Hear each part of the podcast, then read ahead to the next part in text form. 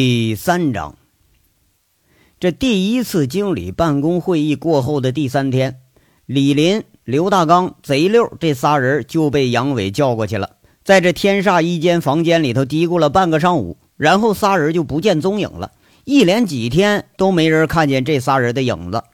不过好在吧，贼六本身他就是神出鬼没的料，那李林、刘大刚又成了杨伟名正言顺的手下，那倒是没人在意这个事儿。这天煞的二八九九陈大拿办公室里头，杨伟是第三次敲门呐。那终于见到了几天都逮不着人的陈大拿。哎哎，我操了，你还活着呢啊！我他妈几天我都逮不着你，我呀！杨伟看着陈大拿那张大白脸，那就气不打一处来。哎，你说问点事儿吧，就这货连连着好几天我都找不着人。哎，进进进来，别别胡闹了，有客人呢。陈大拿倒是一脸正色。不像平时开玩笑那个样。房间里边啊，坐着一男一女。杨伟一看，这是俩生面孔。不过这俩人的特征啊，也是太好记一点了。男的留着个大胡子，偏偏呢后面那长头发还梳了个马尾辫，长得那样吧，杨伟一看就想起了顺王村村长夫人那个彪悍的样子。那这女的更好记了。跟凤城好多广告牌子上那个搔首弄姿的那女的长得是一模一样，俩人一看着那杨伟大咧咧的进来了，就把征询的目光投向了陈大拿，眼神里都透着奇怪。你说凤城市这陈大拿好歹也是个千万身家的主啊啊，到哪儿那也是个前呼后拥、备受追捧的，那怎么就出来这么个愣头青呢？见面就敢训他呀？啊，来来来来啊！我给几位引荐一下，这个呢是我一个兄弟杨伟啊，是搞煤矿机电的。呃这位呢是电视台的武编辑啊，咱们凤城这是家喻户晓啊。那这个美女呢，杨伟啊，你站直了，站直了，你吓得那眼珠你再掉下来啊。这个吧是咱们全省的模特大赛亚军得主，我们凤城市的骄傲啊，叫赵倩茹。赵小姐，陈大拿充分发挥了自己的特长，一番声情并茂介绍啊，把这几个人都不动声色的给夸了一番。俩人连忙起身跟这杨伟啊握手示好。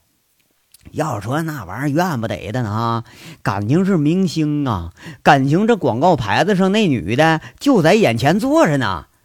杨伟仔细打量打量这个赵明星，这女的留个瀑布般的长发。那眉线呢是很细，明显是挑过啊。这个眼影很重，唇红齿白，很瘦的那种骨感美人的体型。以杨伟岳小姐无数的眼光，这也倒算得上是个美女。赵倩茹呢，看着这杨伟打量她这目光，也不回拒，哎，倒是落落大方啊，在那一笑，哎，示意一下。哎呀，这个陈总啊，呃。这个人家那武编辑呢想搭话，但是你就听这美女说了：“陈总，你看人家美女那声音那就是相当的纯啊，很厚，而且凤城特有的土话跟你说了。陈总啊，您看啊，您对拍摄地画面还有布景有什么特殊的要求呢？您可以提出来，我们好在合约里体现呢。啊，这个嘛，这个我就外行了。”对不对？呃，这那个呃，可可可，我是全力支持这个五编辑的设计。那刚才他不是打招呼，对不对？有老五出面，我还有什么不放心的呢？陈大拿打着哈哈，这五编辑明显对陈大拿的这个赞扬非常受用，居然还装模作样的谦虚谦虚，他在那说：“哎呀，过奖过奖过奖。”这赵倩如看着陈大拿在那问了：“那那您看我们那个合约？”哎呀，没问题嘛！你们公司草拟一个，嗯，看看要是没有问题，那咱们就签了。这陈大拿是大包大揽的了。哎呀，好啊，那个跟陈总合作，这就是痛快啊！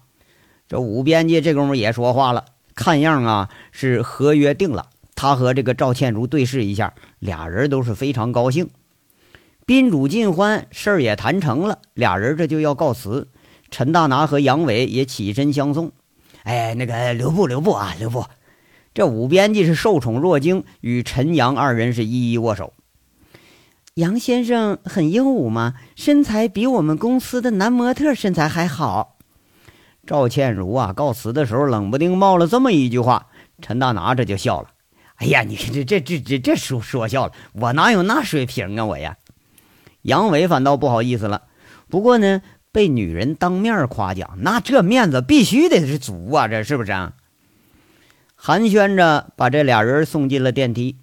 陈大拿回头看着杨伟，还一脸得意呢啊，就不怀好意跟他说了。嘿，你你瞅你，哎，你瞅你那个臭美样，哎，你知道人家倩如说你身材好是啥意思吗？啊，意思就是说你那脸长得不咋地。哎呀，我瞅你那得意样吧，你呀，嘿，他妈的，嫉妒我是不是啊？你才跟那臭美呢！杨伟大好心情被破坏了，回头狠狠骂了陈大拿一句。陈大拿呢也不以为意，哈哈一笑，然后就说了：“说吧，你这火急火燎的。”你找我啥事儿啊？哎哎，对哈，这事儿哈，不说我他妈还不生气呢。杨伟一想来的目的，这气就上来了。那这老多事儿了啊！哎，那我那公司账上怎么就剩一百万了？那前两天还有七百多万呢？啊？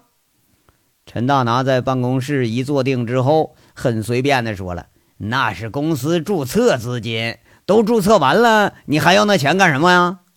不是，哎。感情那注册好几千万都他妈是扯个虎皮在这蒙人的，是不是啊？杨伟当时这有点不高兴了。陈大拿就说了：“哎呀，哪有什么稀罕的呢？是不是？那是正常。你这机电公司啊，那呃，好歹是有名有姓的地方，那固定资产也摆着呢。那真要开皮皮包公司，刻俩章那就办事了。咋的？你缺钱了？”缺钱说一声啊，这还能少了你的吗？啊，那有你这话就行。那钱倒是不缺。杨伟见陈大拿并不是想克扣军饷，那倒也不想追这钱的事了。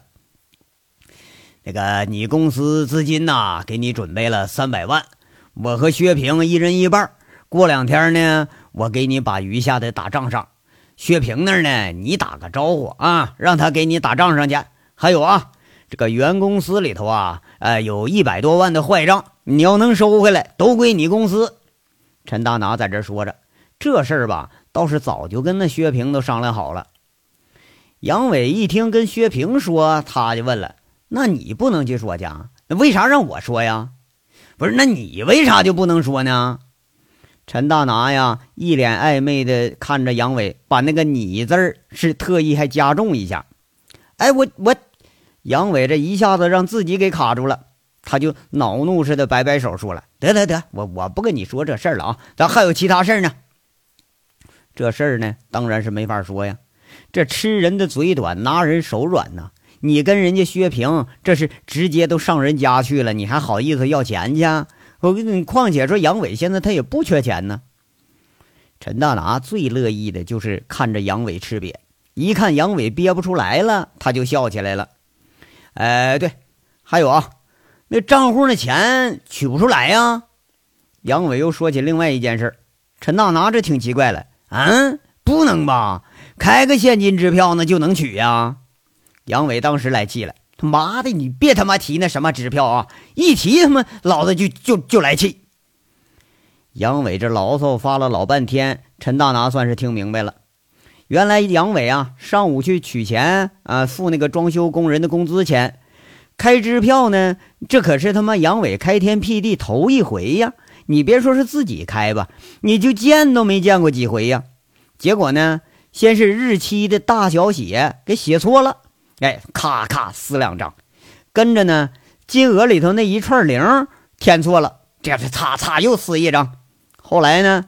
金额大小写又写错字了，又他妈撕两张，最后好不容易全写对了，却又被人家告知说啥章盖错了。这气的杨伟啊，在工行一扔支票，说了一句：“妈了个逼的，我不取了，不行吗？”哎呀，就这事儿啊，看把那陈大拿乐的那笑的都肚子疼。就听他说了：“哎呀，得得得得，兄弟，你呀别泄气，这是哥哥我呀考虑不周啊，早就该给你派个会计来的。”说完呢，又看着这一脸憋着红的杨伟，又是一阵好笑。陈大拿很是劝慰了杨伟一番，这还真怕他一着急给撂挑子了啊，就说了：“哎呀，兄弟啊，别着急啊，这饭呢得一口口吃，本事得一点点学。过两天啊，我给你找个人跟你说道说道，后边的事你别担心啊，你就是负责把这个呃矿啊安安全全的给开起来。”这个机械呀，这个挖掘呀、采煤、瓦斯这相关的技术活，你别操心啊，这我都准备好了，咱们有后备力量啊。行，说都好说，那现在我还不知道怎么干呢啊。杨伟这感觉很丧气，哎，你看来哈，这我这公司和胡混那是不一样啊。那我这玩意儿条条框框多呀，是不是？就像今天，明明就是个简单的个支票，那自己就愣是开不对。这要搁以前，那操这份闲心，谁他妈干呢？那都是大骡子，咱分现金呢。啊，那那那没关系，公司先运作起来，马上就入冬了，反正啊也干不了啥事了，先养精蓄锐啊，明年开春咱们再做打算。你现在这是当领导的嘛，对不对？你见哪个领导他啥都会呀？那就是啥都会，呃，那当当那就是打工的了。啥都不会，他才能当领导呢。陈大拿一点也不介意啊，这事儿反正都两年了，咱也不着急这一时了。啊，那那个什么，那我我先招几个人吧。会计，你赶紧点的啊！今天这装修钱还他妈我掏的钱呢。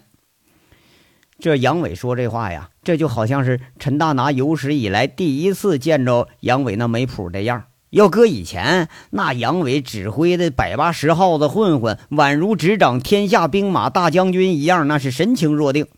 那时候，那连陈大拿看他都是一脸的崇拜呀。哎呀，行行行，好，好，好，这事依你啊，你先熟悉着吧。陈大拿在这笑着说了。其实呢，就是陈大拿心里头啊，这杨伟他也就是个讲义气的江湖人角色。你让他当公司经理，还真就是有点为难他。不过那俩煤矿自己还真就没本事开起来，而且你在那儿扔着吧，也实在是可惜。把杨伟拖下水也是无奈之举，多少就有点死马当活马医的意思了。最低的希望，起码那杨伟和朱前锦他有的一拼呢。这事儿搁自己身上，那可是想都不敢想的事儿啊。生意人交朋友的标准吧，他是看利益的大小多少。陈大拿呢，就是一个纯粹的生意人。之所以上次锦绣事件把宝压在杨伟身上，那是看得出杨伟身上那股桀骜不驯的气质。事实证明，这只潜力股也是真像他期望的那样，甚至都高过了他的期望了。所以呀。在第二次再次准备把这宝押到杨伟身上时候，他是不遗余力的说服薛平。俩人合作以来，也是第一次取得了一致的意见。你不管说杨伟有多蠢，哎，不管杨伟他懂不懂经营，那这些那都不是问题。只要他能让这煤矿活过来，那这人就能用。这才是陈大拿不惜成本折节下交杨伟的关键所在。这也是一个生意人的精明与狡猾之处。不过这么长的时间交往下来呀，陈大拿对杨伟还是很欣赏的。眼看着这就要到中午了，俩人这就跟着下了餐厅了，直接在大厅找了小座吃自助。哎，杨伟兴致来了，又要跟陈大拿喝酒，这吓得陈大拿呀胡乱找借口，那就是不肯喝，说啥也不喝。当然了啊。上次被杨伟那给拼的送进医院之后，好像陈大拿呀再也没敢跟杨伟提这个喝酒什么的。嘿，我操！我就知道你都没这胆儿。杨伟自己斟一杯，自得其乐的喝上了。哎呀，得得，那喝酒我是真干不过你。陈大拿甘拜下风。这俩人说着说着呀，就提到了上午办公室那俩人。那个陈哥。上午那人说签合约什么的，他们干什么的呀？他们是？杨伟随口在这问一句。之所以提这话题呢，还是对那女的非常有好感，最起码人家还赞扬自己来的吗？不是吗？啊，那个给天煞做个广告啊，在那个省城里头开播。现在呀，这旅游行业不越来越好嘛，咱得把天煞的名声打出去啊。陈大拿是边吃边说，吃相那是非常的文雅。杨伟这就问了：“就凤城那他妈街上的广告牌子，那是不是就那女的？那怎么看着这么眼熟呢？”哎呦，嘿，有点眼力劲儿啊！没错，就她。那凤城那可是一大红人哎，就全省那也是名模啊。陈大拿说着，猛然想起什么，盯着杨伟问：“那女的长得不错吧？”啊啊，不错是不错，就是有点瘦啊。杨伟不加思索地说出了心里的想法：“哎呀，那没关系，你没听说过吗？这再瘦也是肉啊，这叫骨感美女。这女人呐，哈，再瘦那身上也是软和的，况且那身材那百里挑一呀。哎，兄弟。”想上了吧？啊！陈大拿固态又萌，他一脸神往的说着说着，这话题就暧昧起来了。你少他妈扯我啊！我看你是又想又想啊，又想上了。你是哎，那女的一使媚眼儿，那你咔咔你就签约，我看你就是不安个好心。杨伟有点脸红了，不过这还是怼了陈大拿一句：“嘿呦哎，兄弟，这次你可冤枉我了。”我们一个大院出来的，我跟他爸那是平辈论交，按辈分呢我还是人家叔叔呢，这事儿能乱搞吗？这个陈大拿倒是挺正派的啊，说出这么个事儿来，看样啊不像是作假呢。啊，这么回事，那是太熟了，你是他妈不好意思下家伙吧？杨伟恍然大悟了，这陈大拿差点被这句话气得给噎过去，努力半天才说一句。我说杨伟呀，你好歹也算当过这个佛门弟子，你咋说话比我还流氓呢？我操，流氓！我我我也不是跟你学的吗？杨伟那是毫不在意。哎，不是吧？那我我很流氓吗？啊？这个杨伟却没说话，他斜着眼睛打量着陈大拿，撇着个嘴，点点头。表情啊，俩人都能理解，意思就是啥呢？若说流氓这个名啊，那还天下谁人不识君呢？也活该是陈大拿倒霉，哎，又噎了他半天。不过他倒也不是吃素的主，转念一想，这话题就转过来了。哎，杨伟啊，咱不谈这个了。你说你也这么大了，等哥抽空给你介绍几个美女。哎，不过你得改改你这脾气啊！你看你这个吃相，你这个坐相，还有你你说话你也得改改啊！你看你你长得像个流氓，你说话办事像流氓，咱不能老当流氓不是吗？好歹你这也是个经理了你呀！你这陈大拿倒也不忘了说再损着杨伟两句不是你说啥呢你呀？杨伟气愤的在这说着，那我说陈大拿啊。就你这一天，你要不怼上我两句儿，你是不是那这气就不能顺？怎么的你呀？哎呀，这话说的啊，光有你怼我的份儿。我说一句你，你还不高兴了？我去！陈大拿满不在乎啊。其实呢，陈大拿之所以能和杨伟就这样，那也是心性使然。每天迎来送往，多数都戴着个假面具。只有和杨伟在一起，那喜怒哀乐才能如此真切地表现出来。只有和杨伟在一起，他才觉着自己活得挺真实。当然了哈，这个真实的代价呢，就是自贬身价，跟杨伟啊一天天在这互相的人身攻击。哎，不跟你这货瞎扯了啊！一绕他妈又把我绕进去了。杨伟好像理不清自己怎么着，这就被这陈大拿绕的，好像又把流氓这称号绕给自己了。陈大拿是一脸的得意啊，难得见着杨伟认输一次啊。不过呢，看杨伟现在也开始穿西装了，你别说啊，就这小子穿个西装，还真就像那么回事陈大拿心下不禁在这揣测：哎呀，这货。要真和赵倩茹站一块儿啊，哎，你还别说哈，还真有点像一对儿，哎，就是呃那种那一对儿那个，就是那种呃女虽有貌，郎却无才的那么一对儿。呃，这一章到这儿咱就说完了，下章稍后接着说。感谢大家的收听。